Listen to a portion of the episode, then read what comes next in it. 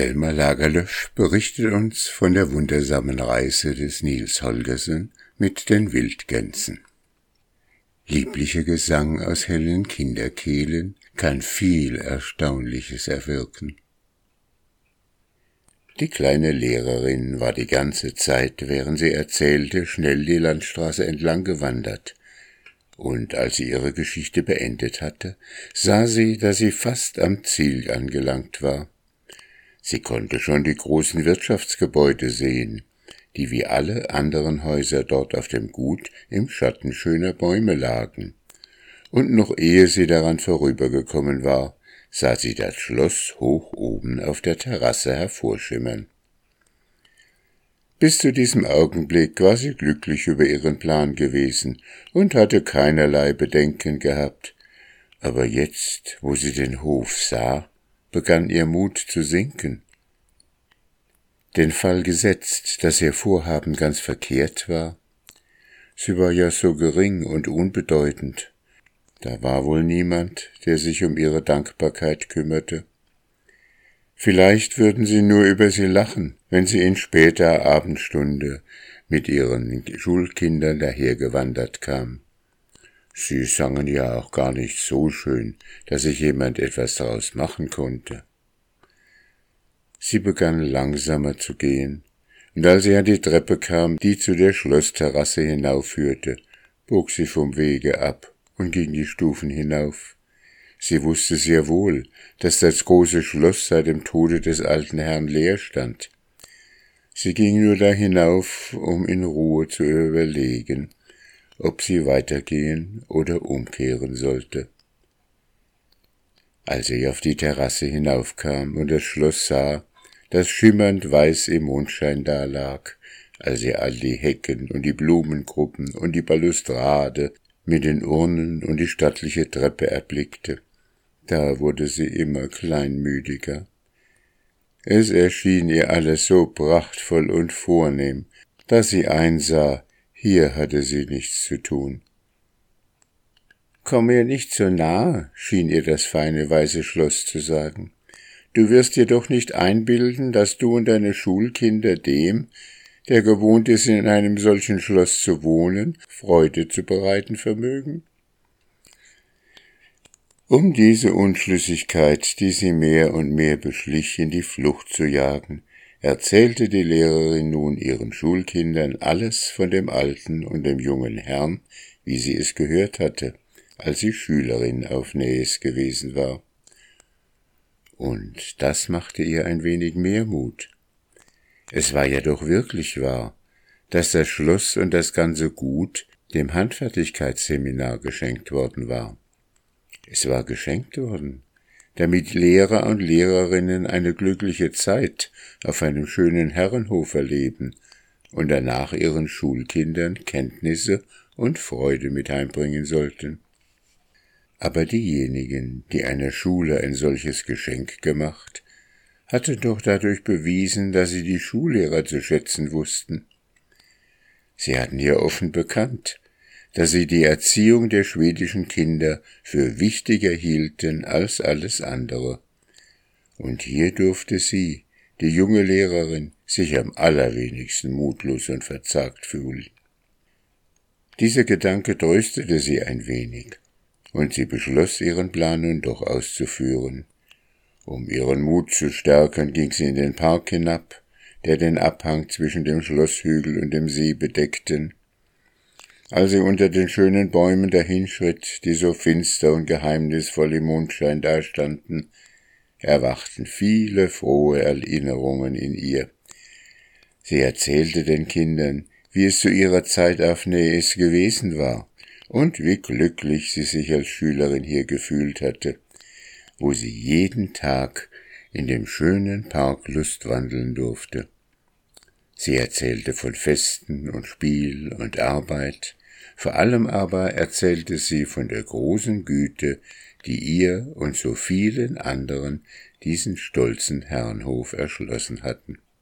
Auf diese Weise hielt sie ihren Mut aufrecht, und sie gelangte durch den Park und über die alte steinerne Brücke und erreichte die Wiese unten am See, wo die Villa des Vorstehers mitten zwischen den Schulgebäuden lag.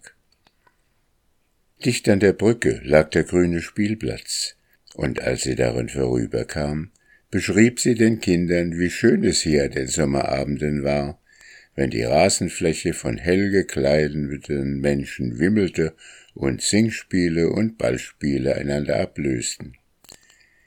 Sie zeigte den Kindern das Freundesheim, in dem der Versammlungssaal war, die Villen, in denen sich die Unterrichtssäle und der Turnsaal befanden. Sie ging schnell und sprach unaufhörlich, als wolle sie sich keine Zeit lassen, ängstlich zu warten. Aber als es schließlich so weit gekommen war, dass sie die Villa des Vorstehers sehen konnte, blieb sie plötzlich stehen. Wisst ihr was, Kinder? Ich glaube, wir gehen nicht weiter, sagte sie. Ich habe bisher nicht daran gedacht, aber der Vorsteher ist vielleicht so krank, dass wir ihn durch unseren Gesang stören könnten. Es wäre ja schrecklich, wenn wir ihn noch kränker machten. Der kleine Nils Holgersen war die ganze Zeit mit dabei gewesen und hatte alles gehört, was die Lehrerin erzählte. Er wusste also, dass sie ausgegangen war, um jemand, der da drüben in der Villa krank lag, etwas vorzusingen, und er begriff jetzt, dass aus dem Gesang nichts werden würde, weil sie fürchtete, den Kranken zu stören und zu beunruhigen. Es ist doch schade, dass sie wieder von dannen gehen, ohne zu singen, dachte er.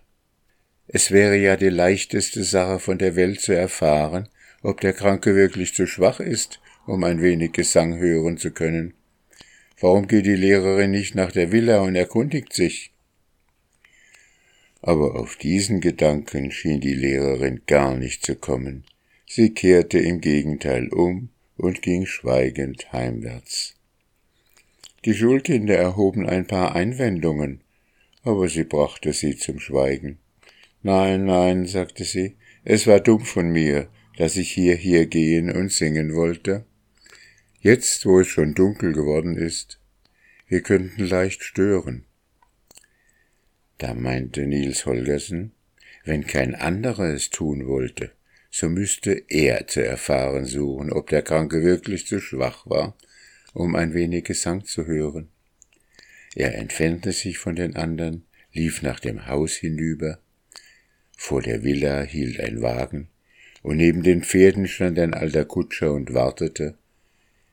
Der Knabe war kaum bis an den Eingang des Hauses gelangt, als die Tür aufging und ein Mädchen mit einem Teebrett heraustrat. Sie werden wohl noch ein wenig auf den Doktor warten müssen, Larsen, sagte sie. Da hat mir die gnädige Frau gesagt, ich sollte Ihnen etwas Warmes bringen. Wie geht es dem Herrn? fragte der Kutscher. Er hat keine Schmerzen mehr, aber es ist, als wenn das Herz stillsteht. Der Herr Vorsteher hat schon die ganze Stunde dagelegen, ohne sich zu rühren. Wir wissen kaum, ob er noch lebt oder schon tot ist. Hat der Doktor gesagt, dass da keine Hoffnung mehr ist? Man muss auf alles gefasst sein, Larsen. Ja, man muss auf alles gefasst sein. Es ist, als lausche der Herr Vorsteher nach etwas. Wenn ein Ruf an ihn von oben kommt, so ist er bereit. Nils Holgersen lief schnell den Weg entlang, um die Lehrerin und die Kinder einzuholen. Er dachte daran, wie es gewesen war, als sein Großvater starb. Der war Seemann gewesen, und als er in den letzten Zügen lag, hatte er gebeten, man möchte das Fenster öffnen, damit er noch einmal den Wind brausen höre.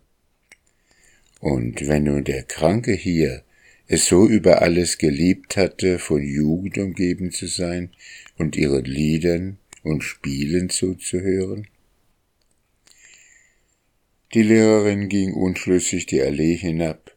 Jetzt, wo sie sich von der Es entfernte, empfand sie ein Verlangen umzukehren und als sie vorhin auf dem Weg dahin gewesen war, war sie auch kurz davor gewesen, wieder umzukehren. Sie war noch immer gleich unschlüssig und unsicher. Sie sprach nicht mehr mit den Kindern, sondern ging ganz stumm dahin. In der Allee, durch die sie ging, war der Schatten so tief, dass sie nicht sehen konnte. Es war ihr, als höre sie eine Menge Menschen und Stimmen um sich.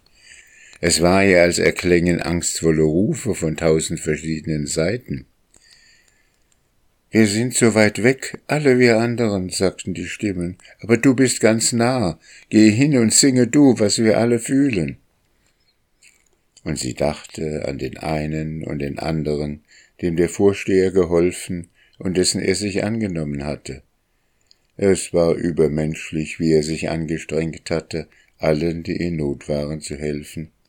Geh hin, sing ihm etwas vor, flüsterte es rings um sie her. Lass ihn nicht sterben, ohne einen letzten Gruß von seiner Schule zu empfangen. Denk nicht daran, dass du gering und unbedeutend bist. Denk an die große Schar, die hinter dir steht. Lass ihn, ehe er von uns geht, verstehen, wie innig wir ihn alle lieben. Die Lehrerin ging immer langsamer. Da hörte sie etwas, was nicht nur Stimmen und mahnende Rufe in ihrer eigenen Seele war, sondern was aus der äußeren Welt um sie herkam. Es war keine gewöhnlich menschliche Stimme. Es war wie das Zwitschern eines Vogels oder das Zirpen eines Heimchens, aber es rief trotzdem ganz deutlich, sie solle umkehren. Und mehr gehörte nun nicht dazu, um ihr Mut zu machen, ihr Vorhaben auszuführen. Die Lehrerin und die Kinder hatten ein paar Lieder vor dem Fenster des Vorstehers gesungen. Sie fand selbst, dass ihr Gesang so wunderbar schön geklungen hatte in dieser Abendstunde. Es war, als hätten unbekannte Stimmen mitgesungen.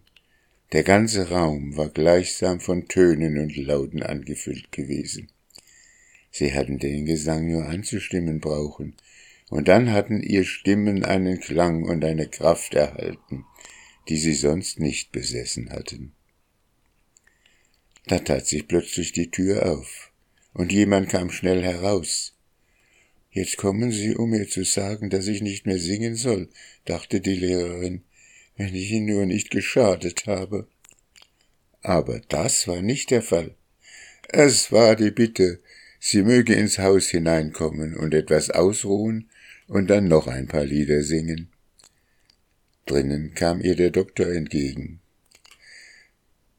Die Gefahr ist für diesmal vorüber, sagte er. Er lag besinnungslos da, und das Herz schlug schwächer und schwächer. Aber als sie zu singen begannen, da war es, als erhalte er einen Gruß von all denen, die seiner Hilfe bedürfen. Er fühlte, dass für ihn die Zeit, Ruhe zu suchen, noch nicht gekommen sei. Singen Sie ihm noch etwas vor, Singen Sie und freuen Sie sich, denn ich glaube, Ihr Gesang hat ihn ins Leben zurückgerufen. Jetzt dürfen wir uns vielleicht Hoffnung machen, ihn noch ein paar Jahre zu behalten.